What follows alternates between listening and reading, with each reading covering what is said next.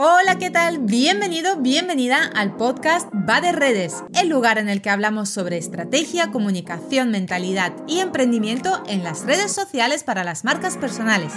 Si es tu caso y quieres aprender más, quédate por aquí. ¡Arrancamos!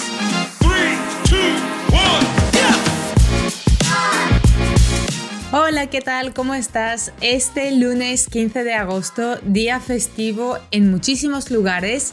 No sé si en tu ciudad es festivo o no, cuéntamelo por aquí. Y bueno, yo como ya sabes, para mí no hay festivo, no hay fin de semana. Aquí estamos al pie del cañón como siempre. Hoy tenemos la sección de preguntas y respuestas, una de mis favoritas porque normalmente es cuando tú eres el protagonista y hago todo lo posible para poder ayudarte y que te sientas menos perdido, menos perdida en este mundo de las redes sociales que de verdad a veces es como una tela de araña. Vamos hoy con la primera pregunta de la semana. Me la hace María del Mar. Hola Diana, tengo una consultoría de finanzas y me cuesta muchísimo saber de qué hablar en mis redes. Solo se me ocurre contenido de consejos, pero si cuento todos mis consejos en las redes, luego no tendría contenido para la consultoría. Me frustra mucho todo esto y no sé qué hacer con mis redes. María del Mar. Hola María del Mar, en primer lugar, muchas gracias por tu mensaje.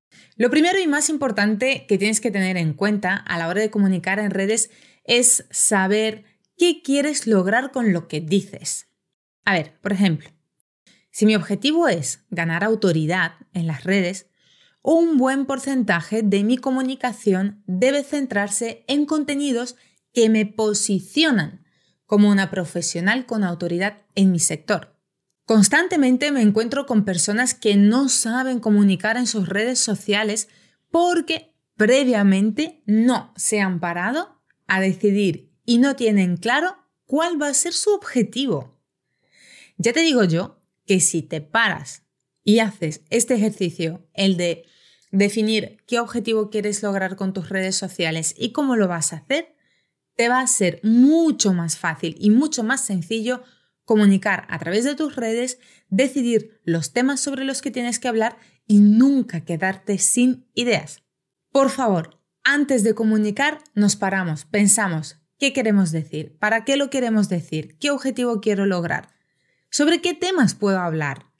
Hacemos una lluvia de ideas y luego comunicamos en nuestras redes.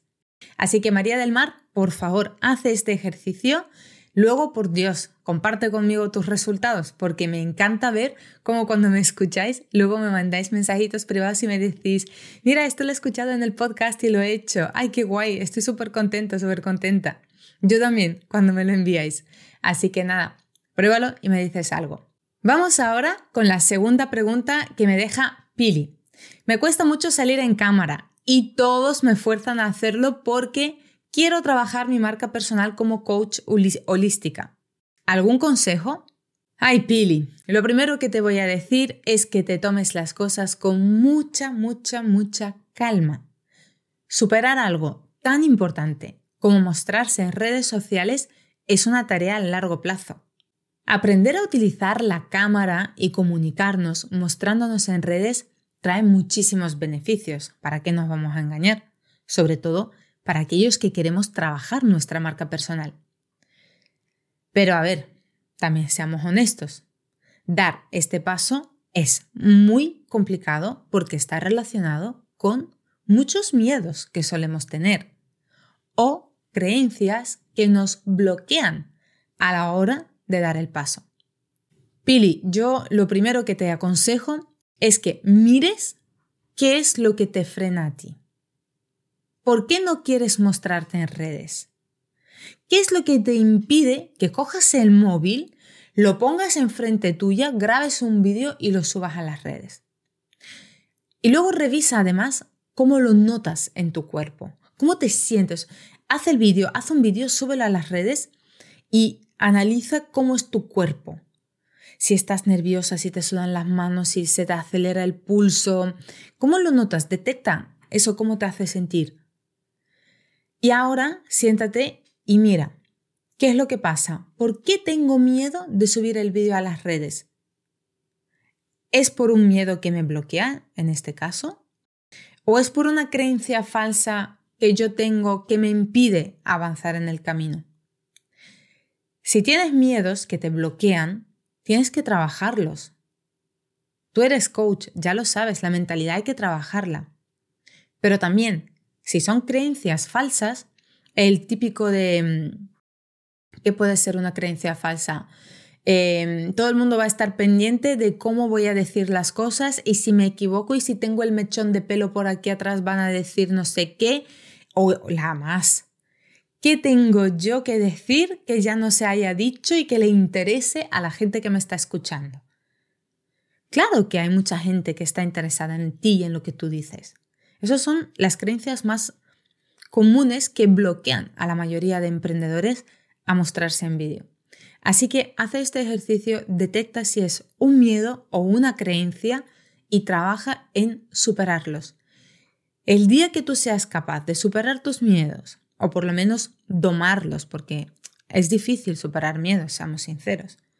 Pero bueno, domar los miedos y quitarte creencias limitantes de encima, lo vas a petar. Ya te digo yo. Porque no hay otra cosa que dé más beneficio a que los que trabajamos nuestra marca personal y encima tenemos que generar confianza, nos mostremos en cámara, en vídeo y nos acerquemos un poquito más a la gente que está al otro lado de la pantalla. Pili, trabájalo y me cuentas qué tal te ha ido. Y por último, voy a terminar con la tercera pregunta del día que también me ha llegado por Instagram en mensaje privado. Hola Diana, ¿cómo puedo saber si lo que digo en mis redes sociales le interesa a mi comunidad? Muchas gracias. Hola Fer, en primer lugar, gracias por la pregunta. Como siempre, un placer para mí poder responder a todas vuestras dudas sobre redes sociales, comunicación, estrategia y emprendimiento. Segundo, hay solo una única manera de saber si lo que estás compartiendo en tus redes les interesa o no a tus seguidores y es mirar las métricas. Estos números te van a decir si lo que estás compartiendo es interesante para las personas que te siguen o no. No te quedes solo con el tema de las visualizaciones, porque ahora con los Reels está como que de moda, ¿no? Tener muchas visualizaciones. Aquí lo que tienes que revisar a fondo son sobre todo los comentarios y los mensajes privados que estás recibiendo y analizar cómo son. No solamente ver, oye, ay, a ver si tengo muchos comentarios o a ver si me escriben mucho por mensaje privado. No, no, no. También cómo es lo que te están escribiendo. ¿Qué te preguntan? ¿Qué dicen? Si recibes comentarios con emojis que no tienen ninguna consistencia ni no dicen nada, no te sirven para nada. En cambio, si recibes comentarios agradeciéndote el contenido, haciéndote más preguntas, consultándote sobre X tema, significa estás impactando de forma positiva sobre tu audiencia y ellos están contentos con lo que están recibiendo por tu parte. Así que, Fer, la única forma que tienes de saber si tu contenido interesa o no a tu audiencia es utilizando las métricas y yendo un poco más allá, sin quedarte en la parte cuantitativa, sino también revisar la parte cualitativa. Y aquí lo dejamos por hoy. Espero que os hayan servido de ayuda todas las respuestas que os he dado. Por favor, escribidme en redes y me dejáis claro si os ha parecido interesante o no.